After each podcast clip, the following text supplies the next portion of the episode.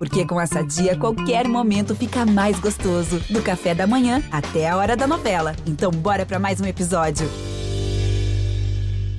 Tem o Djokovic. Vibra, Nil Sérgio. 6 a 4 ele tem dois match points. Federer tem três match points. Mais um match point para Rafael Nadal. Serena Williams tem o duplo match point.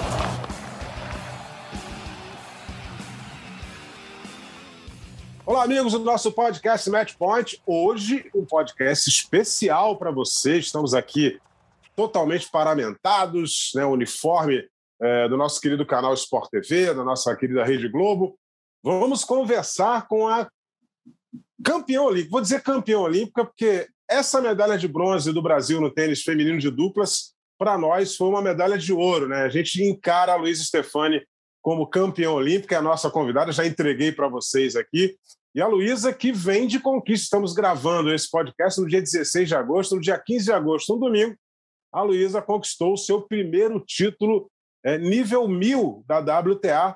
Foi campeã no Canadá, campeã em Montreal, ao lado é, de Dabrowski, a canadense, que vai formar a dupla com, ela, dupla com ela até o fim dessa temporada de 2021. É, Para conversar com a gente aqui, os nossos convidados, Ricardo Bernardes, tá, já está a postos, Domingos Venâncio e o Nac Rodrigues também vão estar com a gente. E eu já começo aqui dando aquele abraço e aqueles parabéns, um parabéns duplo para Luiz Stefani pela conquista do bronze olímpico ao lado da Laura Pigossi e pela conquista do seu primeiro torneio mil nível WTA. Luiz, seja bem-vindo, um forte abraço para você. Bom dia, muito obrigada, um prazer estar aqui com vocês. É, muito feliz com, com toda essa temporada com todas essas últimas semanas que eu tô tendo, então tô animada para compartilhar um pouco de tudo que eu tô sentindo aí com vocês. É, Ricardo Bernardes está aqui com a gente, já estava aparecendo aqui no nosso vídeo. Ricardo, um forte abraço para você, seja bem-vindo. É, Luiz Stefani já à nossa disposição para a gente conversar com ela. É, Ricardo Bernardes, como uma medalha olímpica faz bem, né? Nossa mãe, Eusébio, um abraço para você, para o Narc, para o Domingos e, claro, especial aí e os parabéns para a Luísa. Faz bem demais, né? Eu estava pensando ontem, né, quando a gente alinhou de falar com a Luísa hoje, estava pensando, né, tem pouco como fugir daquelas perguntas padrão, tipo, o que mudou da sua, da sua vida logo depois da medalha olímpica? E eu estava fazendo uma análise até para o tênis, né? Porque assim, a roda gigante, né? A roda do tênis no Brasil, ela é uma roda pequena, né? É um, é um nicho, é um público pequeno que assiste, que acompanha, que joga até. E você compara, por exemplo, com futebol, com vôlei, a roda está o tempo todo em movimento, porque todo mundo acompanha. Já para o tênis, precisava de visibilidade. Ele precisava de uma visibilidade maior do que o do nicho. E a Luísa, junto com a Laura, trouxe essa visibilidade. Então, Luísa, primeiro, parabéns, não pela, só pela medalha olímpica, mas como ontem, pelo maior título da sua carreira. E uma pergunta que eu já adiantei, que é muito padrão, mas que eu acho que vai funcionar. O que, que você já notou de mudança para você na sua vida depois da medalha olímpica, que apesar do tênis não ser né, aquele principal torneio, não pelo amor de Deus, a, a conquista é inédita, é formidável, uma conquista totalmente inesperada para todo mundo. É, tava, brincando com aquelas previsões, né? A previsão, ninguém botou essa previsão de medalha. Claro que ninguém botou. Todo mundo, quando fez a previsão, fez uma semana, dez dias antes de começar a Olimpíada, você, não, você junto com a Laura, não estava nem na, na chave ainda. Então, o que você já conseguiu notar, notar, notar né, de mudança? Deu tempo ainda, porque já emendou logo na sequência o torneio. Obrigado pela sua presença. Obrigadão. É, eu acho que muito, muitas coisas diferentes. Eu acho que no sentimento de sair da medalha e já ir logo para outro torneio, acho que é o reconhecimento das meninas no circuito, das jogadoras, do staff, de todo mundo nos torneios foi bem grande, principalmente em São José, que foi logo em seguida, eu ainda estava levando a medalha para todos os lados, eu tinha que fazer várias várias entrevistas, várias coisas da mídia, acho que a mídia, obviamente, foi uma das coisas que mais explodiu de um lado bom, como você falou, para o tênis brasileiro, é incrível, incrível fazer parte disso, poder compartilhar com a Lau também. Eu acho que a semana seguinte foi uma loucura, porque tudo muito novo para mim, é, principalmente de ter que manter o foco no torneio, mas ao mesmo tempo tentar expressar e tentar sugar é, e digerir tudo o que tinha acontecido na semana anterior. Então, eu acho que teve, tem vários aspectos que mudaram e na questão de tênis mesmo, acho que a confiança, assim, foi. Eu notei muito claro a confiança que eu tinha na quadra, tanto no meu jogo quanto na maneira que eu queria levar minha atitude a partir de, de agora. Eu acho que não foi uma mudança. Né, eu foi por causa da medalha ou foi por causa do resultado, mas eu acho que foi mais dos aprendizados que eu tentei tirar da semana, fora do, fora do resultado. Acho que os sentimentos que eu tive na quadra lá, é, jogando com a Lau, as emoções, como são muito extremas, muito intensas, em um curto período de tempo, é difícil você sugar tudo na hora. Assim, na hora você só está vivendo, está tentando fazer o que você tem que fazer naquele momento, jogando ponto a ponto, mas aí quando você tem um tempo de, sei lá, 10 horas de voo para voltar para casa, foi ali que deu para dar uma camada, refletir. Eu sempre gosto de escrever no avião para ver o que eu o que eu aprendi da semana e eu acho que lá foi um momento importante para eu sentir diferente na quadra e tá funcionando. Eu acho que também eu estava super animada para uma parceria nova. Então, eu acho que são muita coisa mudou. Eu acho que é uma combinação de fatores e eu ainda estou ajustando, adaptando, mas acho que o mais importante só estou curtindo o momento e tentando segurar esse, essas emoções, esses feelings que eu tô tendo o quanto tempo eu conseguir, porque tênis, vocês sabem, é um esporte é. de fases, a vida é feita de fases, então eu tô agarrando esse momento, é, tô usando o que está funcionando, segurando essa confiança, essa felicidade que eu tô em quadra e espero continuar levando isso para frente.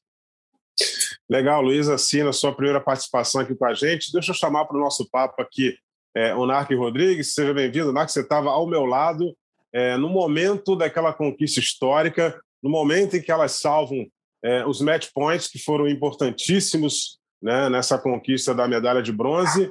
É, Narc Rodrigues, fique à vontade para conversar com a Luiz Stefani. Passe para a gente aqui é, é, o seu sentimento naquele momento. Chorou, hein?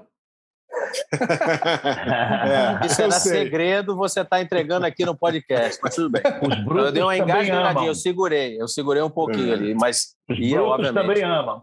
É, eu quero dar os parabéns. Sem problema, eu chorei também. Realmente ia agradecer bastante, porque foi uma emoção maravilhosa em ter sentido essa emoção, foi realmente espetacular. E toda a campanha, vocês vindo caminhando, e match point segunda rodada, e chegar naquele jogo e, olha, eu vou dizer o seguinte: a Luísa não briga comigo, não, Luísa. Se acertasse aqueles matches lá no 5-4 naquela semifinal para fechar aquele primeiro set, não sei não, hein? Aqueles matches que foi lá para aquele set point. É Podia conseguir uma eu. coisa muito maior, né? Mas, de qualquer maneira, parabéns, foi realmente fantástico. Mas eu vou entrar aqui numa questão um pouquinho. Aliás, vocês venceram a semifinal de, de Montreal, ganharam de duas jogadores que foram quarto lugar nas Olimpíadas. A Ribaquina, que foi em simples, perdeu o bronze, e a Kudemetova, que vocês venceram na dupla, as duas. Jogaram juntos e vocês venceram na semifinal. É, essa parceria com a Dabrowski foi formada, pelo menos divulgada, você está aqui pode dizer, por causa de uma lesão da Hayley Carter, né, da sua parceira. Normalmente você joga. É, e aí, a Carter vai levar um cartãozinho vermelho se continuar beliscando ali? Como é que vai ser? Como é que vai ficar isso aí? Não, já me perguntaram isso bastante. Eu vou tentar explicar. Então, da maneira que aconteceu, primeiro eu conheço a Gabi já faz vários anos. A gente treina na mesma academia na Flórida, então eu cresci assistindo ela. Sempre gostei muito do estilo de jogo dela. E, e nos últimos anos também a gente treinou mais juntas direto, tanto nos torneios quanto em casa. Então eu acho que a gente também desenvolveu uma amizade forte fora das quadras, que também está sendo bem legal para nossa parceria.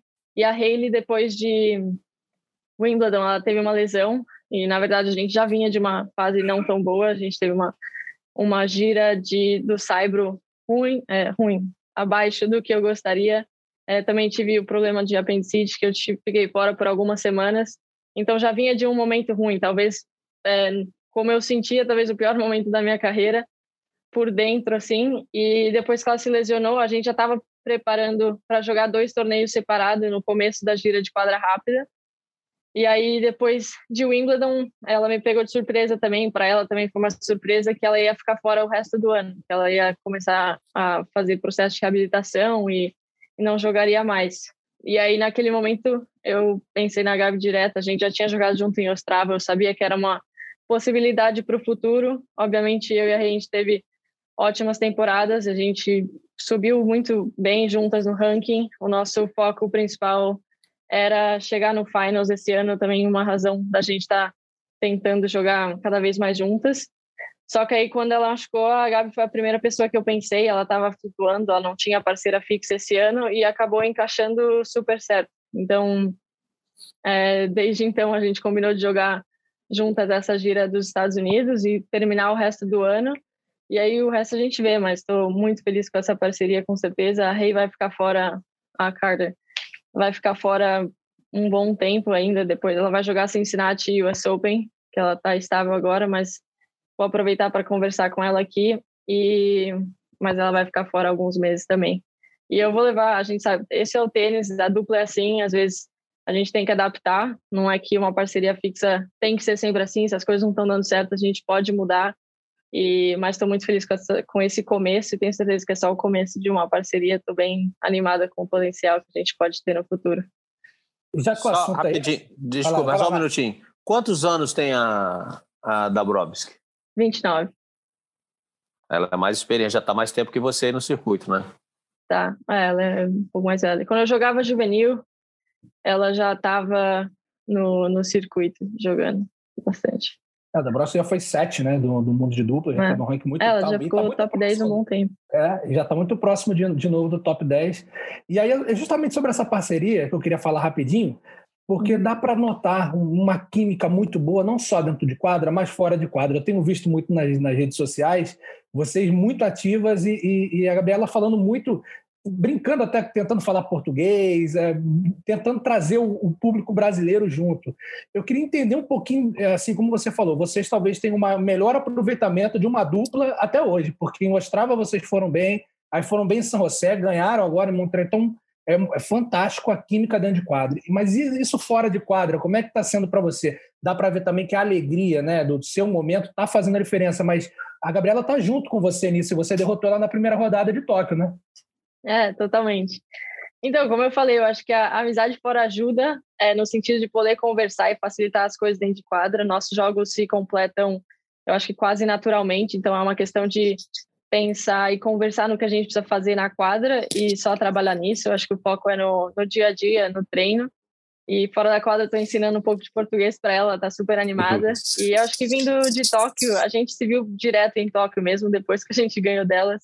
Eu falei que era foi uma pena a primeira rodada. Foi que só seria mais, mais pena se a gente tivesse perdido, mas como mas foi legal assim viver essa experiência. A gente, poxa, é, eu acho que ela torce para mim, eu torço por ela também, mesmo quando a gente não estava jogando juntas, é, a não ser que a gente jogue em contra, obviamente uma quer ganhar, mas eu acho que ela também está super empolgada com o embalo que eu estou tendo. Eu vim de uma energia muito boa. Eu acho que a experiência dela também sabe que a gente pode usar esse momento a nosso favor. Então acho que todo, acho que é uma é um é uma união de tudo assim. Eu vim, tô confiante. Ela vinha de uma de várias parcerias. Ela não tinha parceira fixa por um bom tempo. Então acho que ela está muito animada de poder fixar com alguém e trabalhar nas coisas juntas. E ela sabe a importância disso para a dupla da gente criar um, uma certa consistência para a gente trabalhar no nosso jogo nosso jogo juntas e eu acho que isso dá muita motivação para ela de novo para ela saber que ela tem um, uma missão, um objetivo a cada treino, ela sabe a direção que a gente está indo. Então, essa, eu acho que ela estava precisando desse feeling também, que fazia tempo que ela não tinha. Acho que ela não ganhava um título desde 2019. Então, foi bom quebrar essa seca para ela e também para mim de, eu acho que esse ano eu fiz quatro finais, essa foi a primeira que a gente conseguiu ganhar. Então a nossa química fora de quadra está super legal. A gente está aproveitando bastante tanto os treinos quanto, enfim, não tem muito turismo ultimamente por causa do Covid, as bolhas, mas definitivamente tirando o melhor que a gente pode do circuito no momento e deixando levar, aproveitando. Tomara que a gente consiga manter essa essa vibe para as próximas semanas, próximos meses e até não parar mais. Legal, Luísa. É, o Domingos Venâncio está com a gente também. Deixa eu colocar o Domingos nesse papo aqui, é, é, já que você vem é, de uma de uma linha que eu defendo muito, né, que é a, a, formação acadêmica aliada ao esporte, né, e aí você frequentou uma, uma universidade que o Domingos conhece bem, que é que é de Pepperdine, né, Malibu Beach, e, e ele está com a gente aqui, ele pode falar melhor disso, e também conversar com você a respeito dessa, dessa sua fase maravilhosa, com conquistas importantes é, batendo ali na porta é, do top 20. Domingos Fernandes, seja bem-vindo. Eusébio, um grande abraço, Narc, Cardinho, Luísa, que bom ter você aqui com a gente. Um abraço a quem nos assiste. Luísa, você me, me, surpreendeu ali em Florianópolis, quando a gente se conheceu. Eu acompanhei seus treinamentos ali e eu achei super interessante você trilhar caminhos que não são muito habituais para as tenistas brasileiras. Não que seja melhor ou pior, mas que não são muito habituais. Começou que ali eu assisti uns treinamentos teus, eu gostei demais de ver o quanto você se empenhava junto à rede, não me, não me surpreendia pelo fato de, de você ser uma jogadora é, é, vindo, orindo do NCAA, da, da, da, dos universitários, mas eu gostei do, da, da, sua apresentação com a sua mãe de yoga e a gente conversou um pouco ali sobre, o seu, sobre a sua, sua medalha do Pan-Americano e você falou aí agora sobre ciclos, e é aí que eu achei mais legal. Me parece que você sai de um ciclo e entra no próximo com uma leveza e um, e um, e um pouco impacto emocional surpreendente para mim, para uma menina tão jovem e que, e que, e que tem, uh, tem se deparado com situações muito grandes a nível de popularidade. Então, a minha, a, a, a, minha, a, minha maneira de ver, eu acho que o tênis universitário americano ajuda nisso, né? A gente é, é sabe que todo mundo está com o pé no chão. A sua universidade, Pepperdine, é famosa pela parte psicológica. O antigo treinador Alan Fox, o Brad Gilbert, vem de lá. Mas tem um detalhe: você ganhou agora em Montreal e dois canadenses da sua universidade chegaram ao número um do mundo, Grant Mitchell e Grant Connell. E eu acho que isso pode ser um sinal. Uhum. Será que vem outra pessoa de Pepperdine a caminho desse número um aí? Tomara, eu obrigada. Sua opinião sobre isso que eu falei. É, bom dia, Domingos. É, foi. Poxa, eu amei. Meu tempo na Pepperdine foi incrível. Eu aproveitei muito, aprendi muito com o técnico lá. Como eu falo sempre, eu acho que o universitário te dá experiências de vida que você não vai conseguir no, no circuito. Não vou dizer que é melhor ou pior também, mas para mim funcionou super bem para aprender mais sobre mim mesma, é, conviver com outras pessoas. Você cresce muito, amadurece muito como pessoa. Eu acho que isso é uma das coisas mais importantes é, na vida. Assim, a, a carreira tenística vai acabar algum dia, então você poder ser um bom cidadão, para mim, acho que é o, é o foco principal, é o mais importante. E a educação te traz isso, junto com o esporte. Então, quando eu tive a oportunidade de mesclar os dois, foi foi muito bom, assim, em todos os sentidos. Primeiro, também na parte do tênis, consegui jogar vários jogos. Eu amo jogar por equipe, desde pequeno eu gostava. No universitário foi mais uma razão e com certeza me ajuda nos momentos de pressão quando eu jogo pelo Brasil. Eu acho que você tira uma coisa de dentro que você não tem todas as semanas do ano, quando você joga pelos outros, é uma coisa que eu tenho implementado, principalmente depois de, das Olimpíadas, é, com toda essa energia que eu estou recebendo do Brasil, é lembrar no, no tênis universitário você joga pelo time, você joga pelas suas companheiras, pelo técnico, pela escola, você, você lembra sempre por quem você está jogando, porque você tem o nome atrás na, da camisa ou no peito, enfim. E no circuito não é sempre assim, você está lá sozinho e você tem que achar o que funciona para você. Eu acho que as Olimpíadas também me mostraram que jogar pelos outros, para mim, funciona super bem. Obviamente, eu tenho minhas próprias ambições, mas sempre pensar ou na minha parceira, ou no Brasil, ou na minha família, que estão sempre assistindo. Eu acho que uma, essa é uma das coisas do trabalho em equipe que funciona no tênis, mas também em todas as profissões, acho que na vida. E eu acho que você falou da transição de tanto universitário quanto para o circuito, para as duplas e agora subindo no ranking, eu acho que para mim é uma das coisas que eu tenho refletido muito é que a gente passa o ano inteiro viajando, sempre muitas vezes longe da família e a, o pessoal, as nossas adversárias, porque é um é um ambiente muito competitivo, muitas vezes são com quem a gente passa a maior parte do ano. Então, eu gosto de tirar o máximo de proveito de todas as situações. Eu estava jogando com a Hayley, tentei tirar o máximo daquela parceria, Agora estou com a Gabi também, estou super feliz. Não estou pensando no, no, futuro, no ano que vem. No que... Óbvio, a gente tem que ter metas a longo prazo, mas ao mesmo tempo a gente só pode controlar o que a gente está fazendo no momento. E é, o, é, a coisa da yoga também, de estar mais presente conseguir sentir presente, por mais que seja uma profissão com muitas expectativas, muitas vezes pressão. Então, eu acho que é isso que eu estou tentando viver agora, é manter o foco no presente, aproveitar todo o embalo que eu estou tendo, usar todas as experiências que eu já tive no passado e continuar levando esse, esse sentimento para frente, que tem me ajudado e com certeza vai continuar me ajudando. Um Legal, detalhe, olha, o seu treinador atual é, treinou também um, um, jogador que jogava razoavelmente, joga razoavelmente duplas, né? Mais ou menos. Joga vôlei a mal. Você quer falar, você quer falar Sim, é. Não, o Sanjay.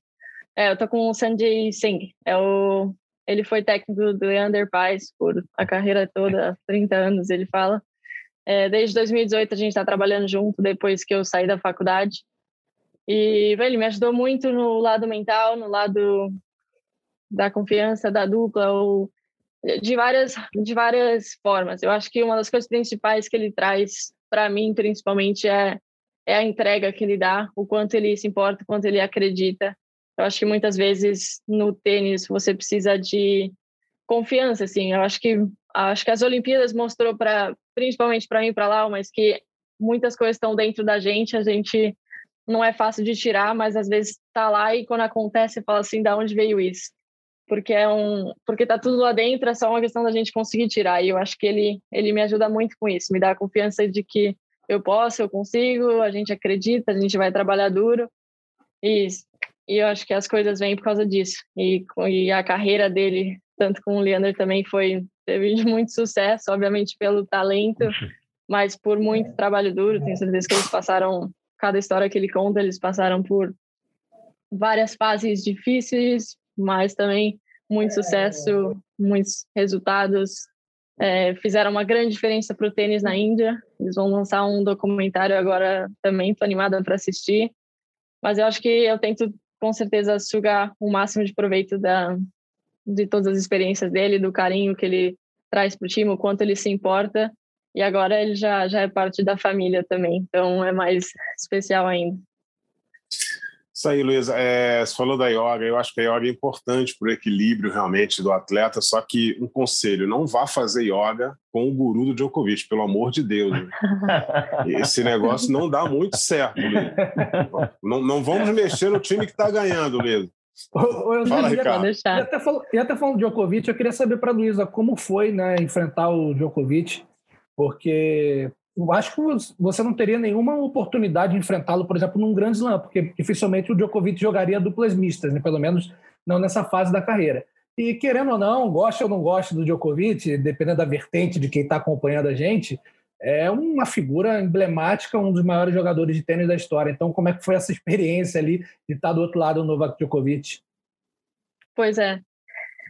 Putz, foi muito, muito, muito legal para mim poder estar na quadra com ele. É, com eles, na verdade. Foi a quadra central, Olimpíadas, um jogo grande. Eu acho que eu estava num momento super especial. Acho que foi o dia que a gente ganhou da República Tcheca ou dos Estados Unidos, não lembro. Mas a gente tinha ganhado um jogo grande, então estava com todas as emoções. A gente teve, sei lá, uma hora e meia, duas horas para repor, para voltar no, na tranquilidade, fazer um reset para voltar para aquele jogo. Então, eu acho que isso talvez tenha até me ajudado, porque eu estava tão animada com o que já tinha acontecido que que eu nem estava pensando tanto no fato de jogar contra o Djokovic. É, quando saiu a chave, obviamente eu estava animada, é, provavelmente a única chance da vida de jogar contra um cara desse. E eu também estava animada para jogar mista. É, enfim, foi foi um jogo muito foi bom, mas como a gente perdeu, deu aquele gostinho de tipo, putz, queria ter ido mais longe. É, mas quando eu tava na quadra foi legal, assim, teve uma hora no aquecimento, eu só tava focando na bola, tentando bater para eu ficar solto, eu não sabia como eu ia reagir, sabe? A primeira vez jogando no estádio, a quadra diferente também, quadra central, jogando com um cara que é, pode ser considerado o melhor de todos os tempos, pelo menos no melhor momento dele agora. É, então, tipo, toda a situação foi muito especial, assim. E falei que ia juntar todos os pontos que eu ganhei dele cruzado, que a gente ganhou, para fazer meu próprio set, me dar confiança quando eu precisar assistir. Mas, enfim, ele também teve um pouco de controvérsia da maneira que ele estava agindo, vibrando e, tipo, vibrando na cara, dando uns berros altos, assim. E eu, por um lado, tipo, na hora não me incomodou, eu achei que foi legal, assim, não legal, mas tipo, para mim era assim, ó, o cara vibrou mais agora do que ganhando Roland Garros do Rafa Nadal, entendeu? Tipo, o que ele tá pensando? Então, acho que foi uma, eu levei muito como um respeito, assim, ele tá tentando muito. E eu acho que a, quando você é, pode ser pensar que você é superior a alguém ou tá na quadra, você dá o seu melhor e tentar ganhar, talvez seja uma das formas mais incríveis de mostrar respeito, você continuar tentando ou jogar seu melhor e não, tipo, ah, tô jogando, tanto faz. Só não gostei que depois ele deixou a mista pro lado, né? Mas tudo bem. Foi uma é. pena que a gente perdeu, mas foi um prazer jogar com, com o Marcelo também. Queria muito ganhar é, por ele e pelo Brasil, mas acabou que ficamos nessa e aproveitei só a experiência mesmo. Foi, foi legal. E você jogou mais que o Marcelo aquele dia. Obrigada, mas Acontece. Isso é opinião de, opinião é de comentarista. É, não, ela sabe. Não, não é é teve, teve um momento. Tem jogos e jogos. Sete, é, que o Marcelo deu uma caída ela que segurou. É. É, vamos ver se a gente consegue o, um repeteco para fazer melhor da próxima. Paris, é Paris está ali pertinho. É, o, o Luísa, é, fala um pouquinho dessa tua parceria relâmpago aí com a Laura, que a Laura foi trazida assim na última hora e, e, e, a Laura mostrou uma garra absurda. A Laura me lembrou uma tenista brasileira que hoje mora nos Estados Unidos é, e virou professora de tênis, a, a Vivian Senini. Eu, eu, tive a oportunidade de fazer um jogo da Vivian uma vez, eu não, assim, aquela menina tinha uma garra que realmente me impressionou. E a Laura, é, a Laura meio que vestiu ali um pouco da Vivian e a Laura estava acertando devoluções maravilhosas. E ela, é, em determinados momentos, quando você dava uma, uma certa baixada de nível, ela te puxava. Quer dizer, como é que foi essa parceria relâmpago aí com a Laura para jogar uma competição tão importante? Foi incrível. Muito orgulhosa da Laurinha e de tudo que a gente fez. É... Eu acho que ela nem sabia que ia para as Olimpíadas, então eu também não. Mas eu acho que para ela foi ainda mais surpresa do que para mim. Para mim, eu tive estava o ano inteiro tentando garantir essa vaga, não consegui, então estava vindo de um, uma onda de um pouco de chateada, decepcionada, mas também aceitando, já tinha superado e falado e pensando, estava pensando em já focar em 2024 Paris, até que no dia seguinte o Frick da CBT ligou para mim e falou que a gente tinha entrado, ela já sabia no momento, ela não sabia que estava inscrita, eles porque a gente estava muito longe, né, na lista, então eles não queriam atrapalhar ela com, enfim, o calendário, deixar ela focar, fazer as coisas. E aí, quando ele ligou e falou para ela que ela tinha entrado, ela foi pega totalmente surpresa. A gente se ligou naquele dia, na hora, assim, eu liguei no FaceTime, a gente estava pulando e, tipo, super animadas, não dava nem. Era uma mistura de choro, rindo e feliz e não sabia o que pensar, e, tipo, foi uma loucura. Então, acho que desde o primeiro momento que a gente conversou ali, é meio que um sonho se realizando em conjunto, assim. Tipo, eu feliz por ela, ela feliz por mim e pela equipe. A gente entrar nas Olimpíadas, para mim, só de estar lá já era um, um sonho, assim, indescritível. E ali, desde o telefone, a gente falou, meu, a gente sabe que a gente não está indo para lá só para turistar, só para passeio. A gente está lá na, a gente está indo na missão, né? Não vamos pro. Ela que falou, a gente não vai para o Japão só para passear. E aí, desde então, eu já estava meu, é aproveitar a experiência num todo. E a gente teve uma conversa bem legal antes dos jogos começarem. Falo sempre ali atrás dos aros, tinha um gramado super bonito. E foi a primeira noite lá, então a gente estava só.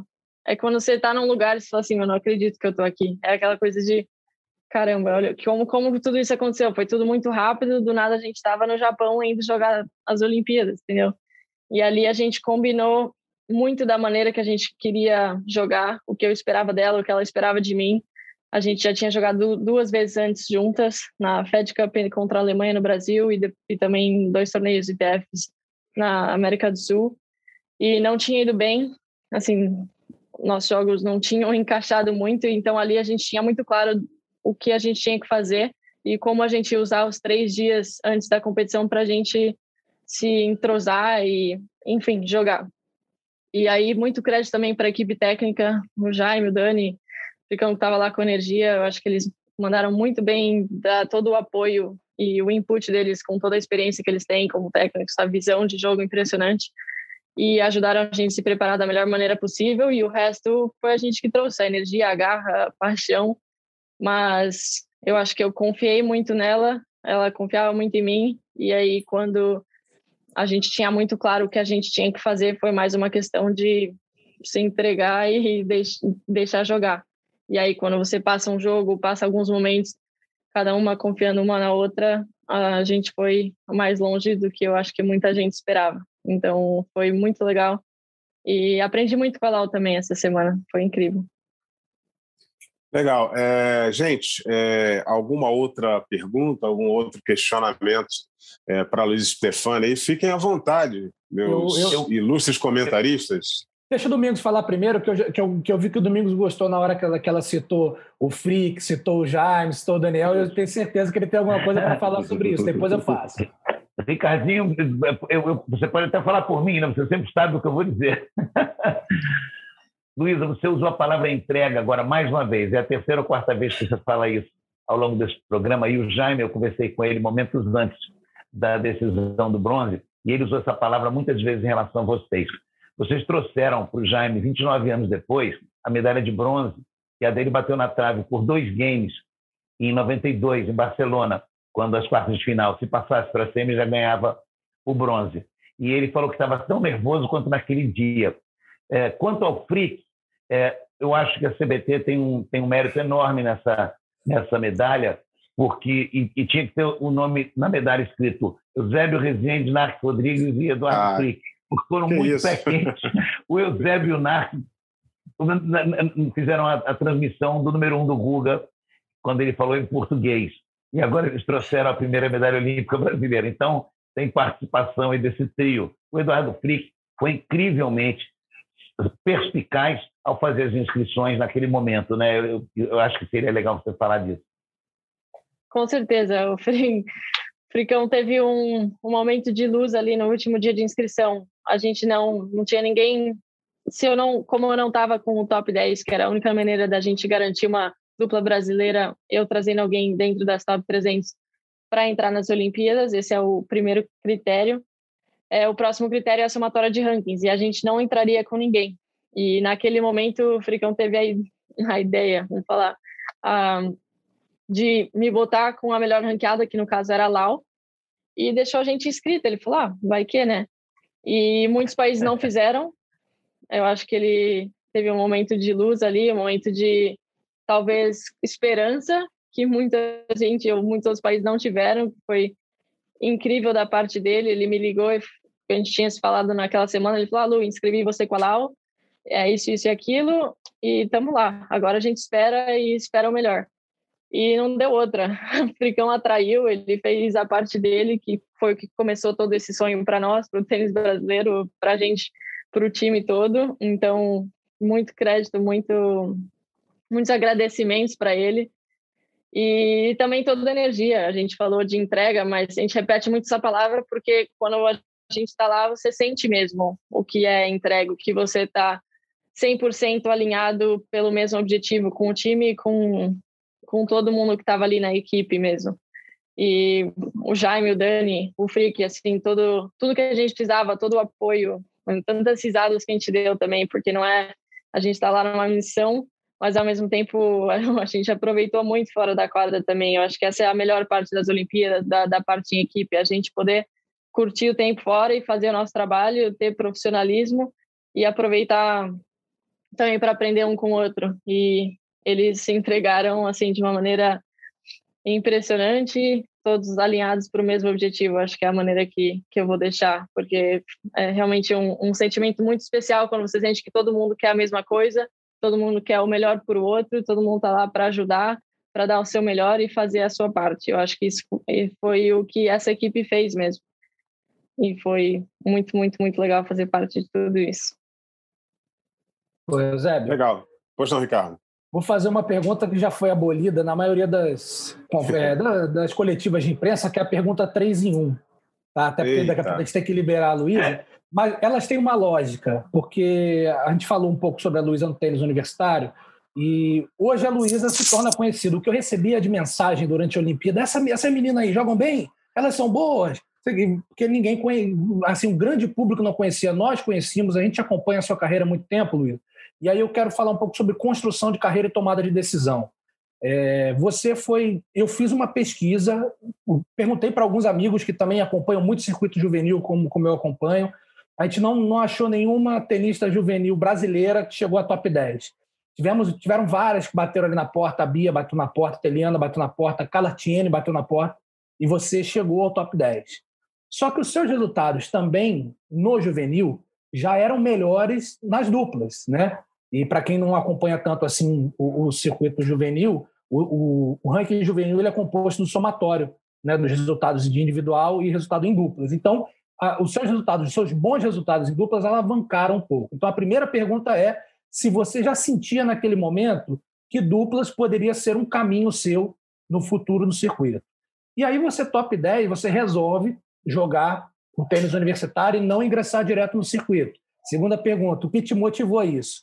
Creio que você já falou um pouquinho da formação como cidadã e o fato de já estar morando nos Estados Unidos também, óbvio, acho que pesou um pouco na decisão, mas eu, eu queria saber de você. E para finalizar a 3 em 1, é como foi então a volta para o circuito profissional, onde você resolve ali sair né, da, da universidade e, e focar a sua carreira, que aí depois eu não sei, você jogou vários torneios sim, simples e foi, conciliando os dois, e aí aquele momento que virou a chave, falou, bom, eu preciso agora focar e eu vou focar em duplas. Queria saber essa construção aí de uhum. carreira e tomada de decisão.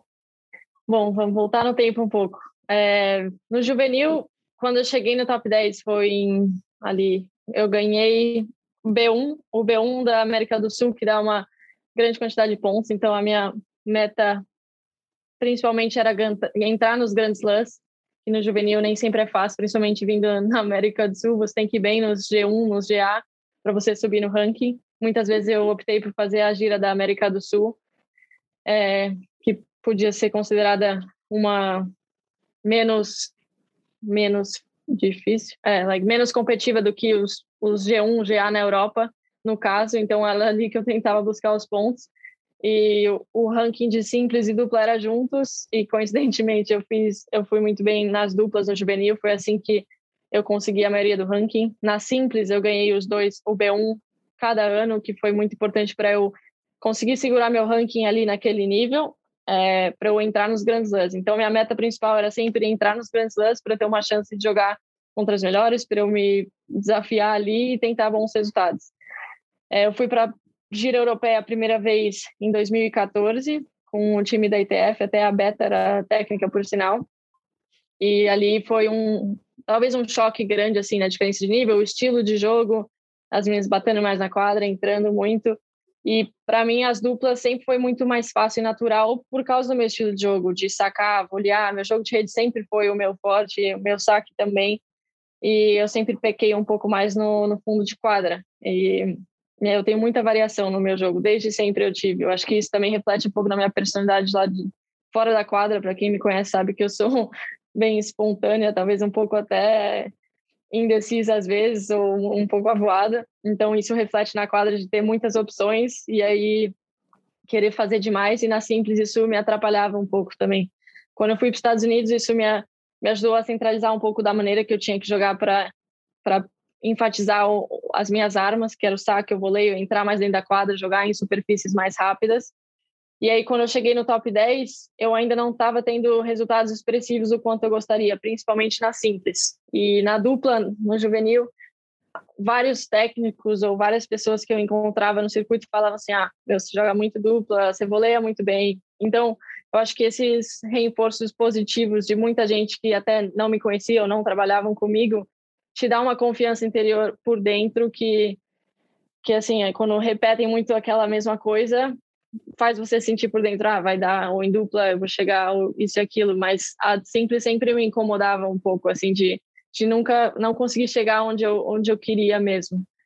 E, mas assim, sempre dei a mesma importância para os dois, e aí como não estava tendo os resultados expressivos, principalmente quando começou 2015, no Australian Open, eu acho que era ali que eu estava meio que fazendo a decisão se eu ia para o tênis universitário ou não. Eu tinha começado a decidir nos próximos meses.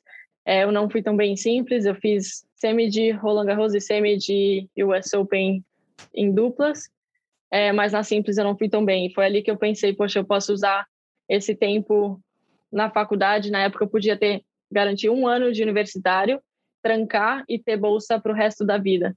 Então, meus pais sempre valorizaram muito a educação, eles me é, empurraram mais para esse lado, deixaram a opção para mim, obviamente, mas eu acho que foi aí que veio a escolha. A gente precisava de um alívio financeiro também, é bem puxado. A gente sabia que sair do juvenil para ir para o profissional seria duro e não tá tendo resultados expressivos logo de cara, por mais que o meu ranking estava ali, talvez na dupla eu conseguia, mas a gente sabe que o, o prize money e a vida da dupla não é a mesma do que da simples, por mais que eu amo, eu acho que tem um longo caminho pela frente para a gente melhorar e dar, conseguir mais visibilidade, mais suporte à dupla, que eu acho que a gente tem um bom, enfim, muita gente para isso, é, mas isso é para outra hora. E aí foi a decisão ficou um pouco mais simples ali. Quando eu decidi, como tipo, eu vou para a faculdade por um ano, eu adorei o técnico, eu sabia que ele podia me ajudar. Era uma oportunidade de jogar vários jogos seguidos, ganhando ou perdendo, você joga no próximo dia no universitário. É, você tem o técnico na quadra, então poder jogar jogos e ter o técnico lá me falando, ah, joga assim, joga assado, taticamente. Eu acho que isso podia me ajudar muito com o meu jogo na época. E eu confiei muito no técnico da faculdade para para ir para lá para poder fazer isso. E aí, é o... Per Nilsson, ele é um sueco. E o Mário Toledo era o assistente na época ali. Então, acho que isso fez minha decisão um pouco. Minha decisão foi muito difícil na hora, mas quando eu decidi, eu falei, tá, agora vamos, um ano inteiro. E aí eu tive um ano muito, muito bom na faculdade. Eu joguei o meu. Até no NCAs, eu fiz semifinal, que é o torneio nacional. Eu perdi para Daniel Collins, que agora top 50 do mundo, ou seja, o nível era bom, principalmente nos torneios nacionais. Eu joguei com ótimas jogadoras que também viravam, viraram profissionais. Joguei contra a Hayley também várias vezes, que ela estava num ótimo período da carreira. Então ali me deu muita confiança. E ali foi uma hora que eu podia ter pensado, ah, vou pro profissional agora, aproveitar o embalo, já consegui um ano. Mas aí eu gostei tanto do tênis universitário que eu decidi voltar. Então a ideia era só passar um ano universitário e ir para o profissional. E aí, como eu curti tanto, eu aproveitei, estava feliz com o time, estava melhorando, eu decidi ficar mais um ano, fiquei mais outro meio ano. E, enfim, ali é questão de decisões da vida. Mas eu acho que isso foi importante. E aí, em 2018, eu tirei um semestre fora do tênis universitário para eu ir jogar profissional. Acabei tendo problemas com visto, eu não consegui voltar para os Estados Unidos para jogar lá e treinar na academia que eu estava, então isso foi uma coisa que pegou de surpresa. Então eu fui para a Europa, tive ótimos resultados em dupla também. Eu ganhei acho que 2,15, 3,25, enfim, fiz final ou ganhei quase todos os torneios daquela gira nas duplas. Fiz uma quartas de um 25 de simples e o resto perdi primeira rodada, quali, enfim, não tive resultados tão bons quanto eu gostaria. E senti o choque também de sair do universitário que tem toda a equipe, tem todo o suporte, o apoio o financeiro, tem tudo muito em mão para mim, para eu jogar tranquila. Óbvio, tem os estudos também, que é outra parte, mas aí chegando no tênis profissional, você está lá sozinha, se virando. É, financeiramente, se você não vai bem, você tem aquele peso. Meus pais estavam bancando, eu não tinha patrocínio nenhum. Então, você sente isso também, aquela parte de é, todo mundo está fazendo esforço, está aqui para competir, está viajando, mas você não está conseguindo os resultados. Então, acho que essa parte toda pega muito no mental. E, e aí eu decidi voltar para a universidade mais um semestre para poder organizar a minha vida, é, organizar tanto onde eu queria treinar para poder voltar para os Estados Unidos e só ganhar um pouco mais de tempo, voltar, a gente ia ter um time muito forte na faculdade, então seria uma boa oportunidade para treinar com as meninas. E enfim, depois que eu saí de vez em outro, já, vamos dizer, maio de 2018, daí eu me entreguei totalmente para o circuito, consegui voltar para os Estados Unidos, e aí foi quando eu comecei a parceria com o Sanjay, e desde então ele me ajudou muito a fazer essa transição. Então acho que foi importante ter o, o apoio dele, a ajuda dele nos torneios, para. É, porque como eu falei, da última vez eu tinha saído, estava sem treinador, e estava meio que flutuando. E ali, quando eu tinha essa estrutura com ele, ou esse apoio, por mais que o financeiro ainda estava, a gente só, a gente estava conseguindo levar. E aí os resultados de dupla começaram a vir, a simples eu fui até que bem em 2018, mas depois o ranking foi ganhando uma grande diferença no, no final ali de 2000, no meio de 2019, quando eu não defendi alguns pontos. E aí a decisão ficou meio que fácil, assim, foi natural, porque eu comecei a entrar nos WTAs de, de dupla, principalmente começou em março de 2019, quando a Juju Olmos me chamou para jogar o WTA de Monterrey, que no caso era 250. Eu raramente jogava algum torneio desse, a não ser os Wildcard no Brasil. Então ali foi onde tudo começou. E aí dali a gente fez semifinal, meu ranking de dupla subiu e eu ia começar a entrar nos torneios grandes. Então a minha ideia ali era jogar, tentar alcançar o Grand Slam. Eu sei que quando você joga WTA você tem um conforto financeiro também é, melhor. E como eu falei, é difícil, principalmente quando os seus pais ou alguém mais te banca. Eu queria aquela independência, me sentir bem que eu estava bancando minha própria carreira ou fazendo por merecer. E aí a dupla eu tinha certeza que ia poder me ajudar, porque eu sabia que ia conseguir chegar, enfim, a 80, 70, top 100 e ali entrar nos grandes slams e aí a vida é um pouco diferente. E aí minha ideia principal era conseguir atingir esse objetivo, garantir ali na faixa dos 50 no longo termo para manter nessa fase para eu poder voltar e investir na minha carreira de simples. Então, esse é meu plano, muita gente não sabe, mas meu plano desde sempre foi me meter nas duplas e conseguir atingir um certo nível e consistência nesse nível. Espero que chegue a um, espero que chegue a top 10, mas eu quero com certeza voltar e não desistir da minha carreira de simples, que ainda tenho muito pela frente. Mas eu estou mantendo a calma. Muitas vezes eu penso, ah, quero jogar simples, quero jogar simples, mas eu também acredito que as coisas vêm com o tempo e aí quando talvez se eu aproveitar essa fase é, com a confiança do meu jogo, começar a acreditar mais e desenvolver meu jogo da melhor maneira, que isso também vai chegar aos poucos. É legal, Luísa. E é importante isso que você falou. É, e, e, não desista, porque nesse fim de semana, a Camila George, com 29, ganhou seu primeiro WTA de simples. E logo um torneio de nível mil. Então, você é muito mais jovem que ela uhum. e tem muito tempo ainda para focar nessa carreira de simples aí e conquistar Obrigada. grandes resultados. É, galera, vamos liberar a Luísa aí, Ricardo, Domingos, Inar, tá ok? Posso, posso liberar a nossa convidada? O momento está liberada, depois a gente mais para frente a gente programa outro, que ela vai ganhar mais título, então a gente vai ter que trazer ela de novo, vai, aí vamos perguntar outras coisas. Eu acho que depois do US Open vai rolar isso aí, cara. Eu tô, tô sentindo aqui. Tô sentindo esse negócio de US Open, aberto nos Estados Unidos, né? E, e, por exemplo, o, o, ela falou do Leander Paz, o Leander foi número um de dupla, o Leander ganhou medalha de bronze também, quer dizer, vamos, vamos ver. É, vamos ver. Acho que as coincidências aí podem, podem acontecer. Se você, me, se você me permite, só fazer uma retificação lá na sua abertura. Ah, a Luísa ganhou o maior título da carreira, não. O primeiro grande título da carreira. É assim que a gente tem que falar. É isso aí, isso aí. Bom, Luísa, eu agradeço a sua participação. É, parabéns mais uma vez pelas conquistas que você é, vem alcançando e muito boa sorte em Cincinnati e muito mais sorte ainda no Aberto Americano, Aberto Estados Unidos, Nova York, a partir do dia 30. Muito obrigada, gente. Adorei estar aqui com vocês. Sigam firme. O tênis está precisando de nós e estou animada para a próxima vez que a gente vai conversar de novo. Valeu. Obrigadão. Valeu, Luísa. Forte abraço, um beijo para você. Beijão, valeu. Obrigada. Bom, gente, vamos tocando por aqui. É, só para a gente amarrar aqui, o Ricardo, com relação a tênis brasileiro, né? É, fazer esse apanhado no fim de semana. Além do grande resultado da Luiz Stefani conquistando aí o título em Montreal, tivemos outros brasileiros em ação e com ótimos resultados, Ricardo. Pois é, Eusébio. É, rapidamente para a gente falar, porque, claro, temos todo o espaço necessário para essa entrevista muito bacana com a Luísa. É, temos que destacar o Rolando Luz, né? Conseguiu o primeiro, vou fazer a correção do Narco, o primeiro grande resultado da carreira, né? Na verdade, acabou sendo melhor, porque ele, quando muito jovem ainda, lá em 2016, tinha conseguido uma semifinal de um challenge em Santos, aqui no Brasil. E depois o nosso Orlando, que foi número um do mundo juvenil, muita expectativa, não conseguiu evoluir da maneira que a gente esperava ou num, na rapidez com que a gente esperava, né? Aí os resultados começaram a não vir, a confiança baixou e dessa vez ele emplacou um grande torneio em San Marino, é, veio do quali, chegou até a final, ganhou o primeiro set assim jogando um tênis de altíssimo nível, com muita intensidade.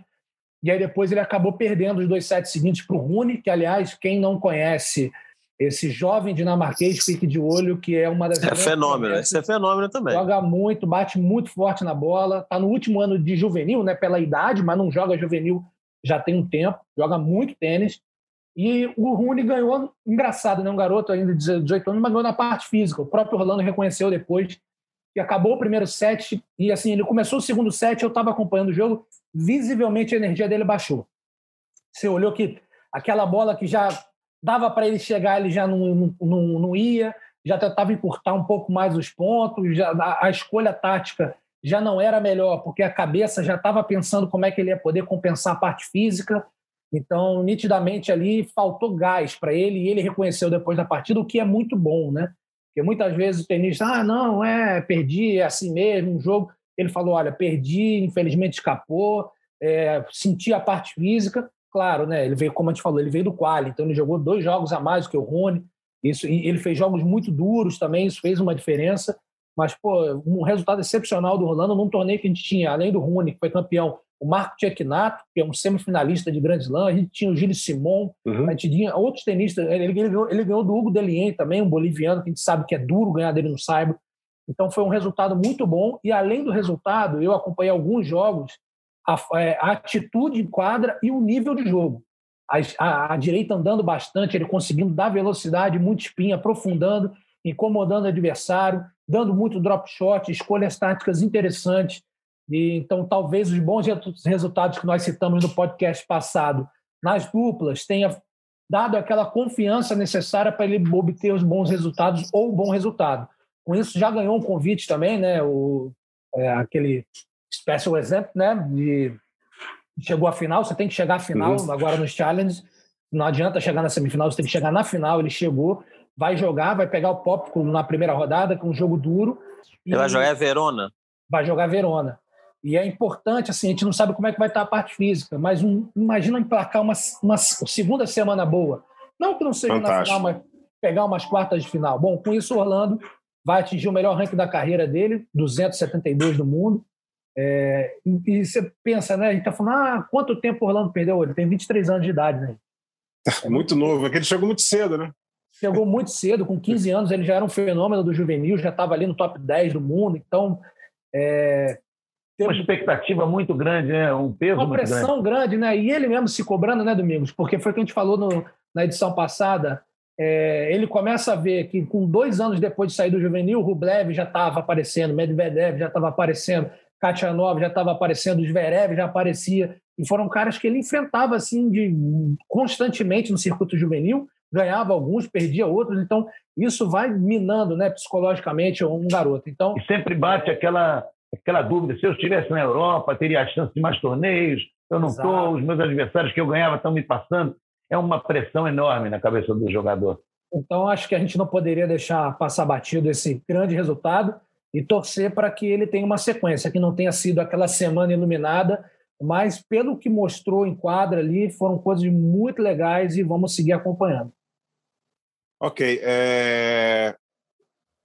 Deixa eu pincelar aqui com, com o Domingos também é, a questão da final do, do Masters 1000 de Toronto, para não trocar aqui, né? Porque feminino em Montreal, masculino em Toronto, e no ano seguinte inverso.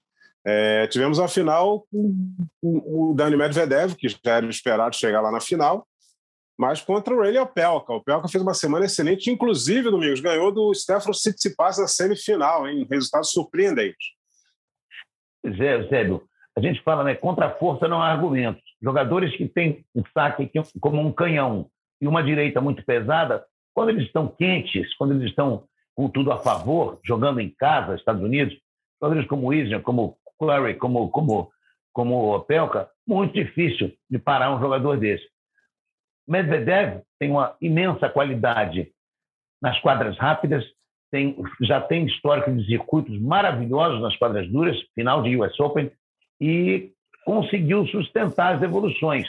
E o, o Medvedev, quando está jogando bem, também é um jogador dificílimo de ser batido em quadras rápidas. Agora, não me surpreende o Opelka está tendo esse avanço, vem tendo boas temporadas, vem, vem ganhando confiança.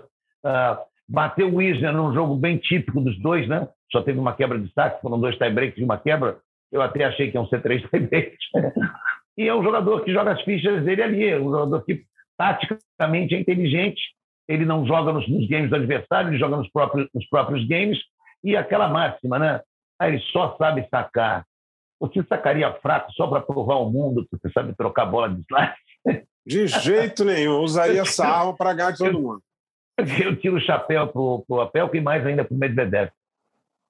Legal. É, Narc Rodrigues, tivemos esse fim de semana o primeiro título de WTA na carreira de Camila Giorgi, italiana, de 29 anos. Chegou lá, é, ganhou na final de Carolina Pliskova. Grande resultado para Camila Giorgi. E em duas semanas a Itália com títulos importantes, que na semana passada, como a gente alongou um pouquinho mais o nosso assunto no podcast, a gente acabou não falando do Yannick Sinner, que ganhou o ATP 500 de Washington, ou seja, Narc Rodrigues, num ano em que Berretini vai à final de Wimbledon, a Itália ganha a Eurocopa. O que, que está acontecendo com o esporte italiano? E fale dessa conquista aí da Camila Jorge.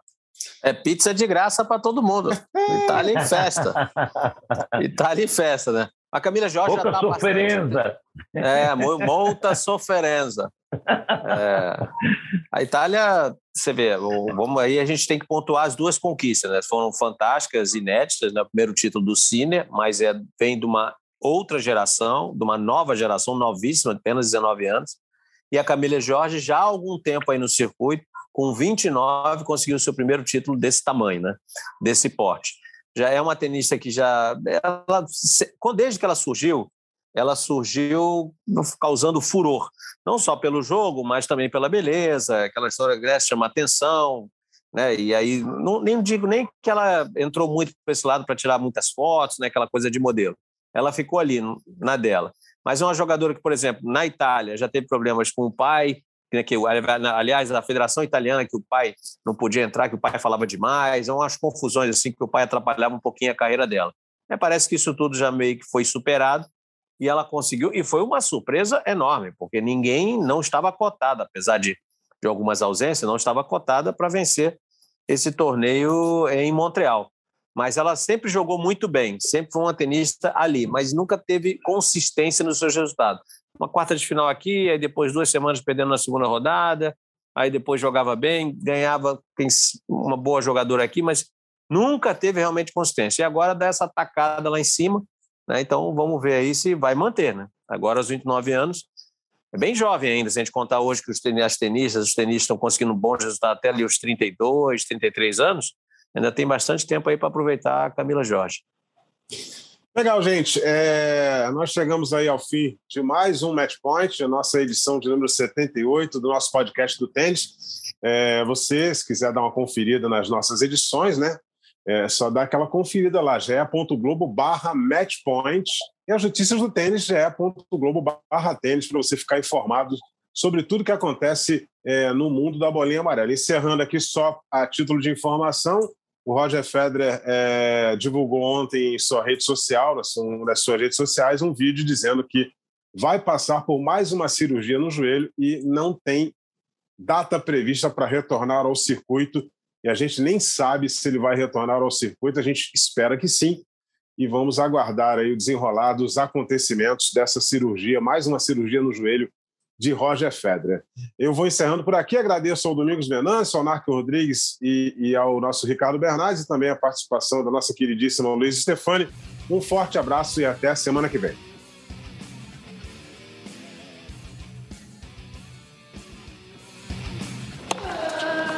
Combinação de saque e voleio para fechar o jogo em 2 sets a 0.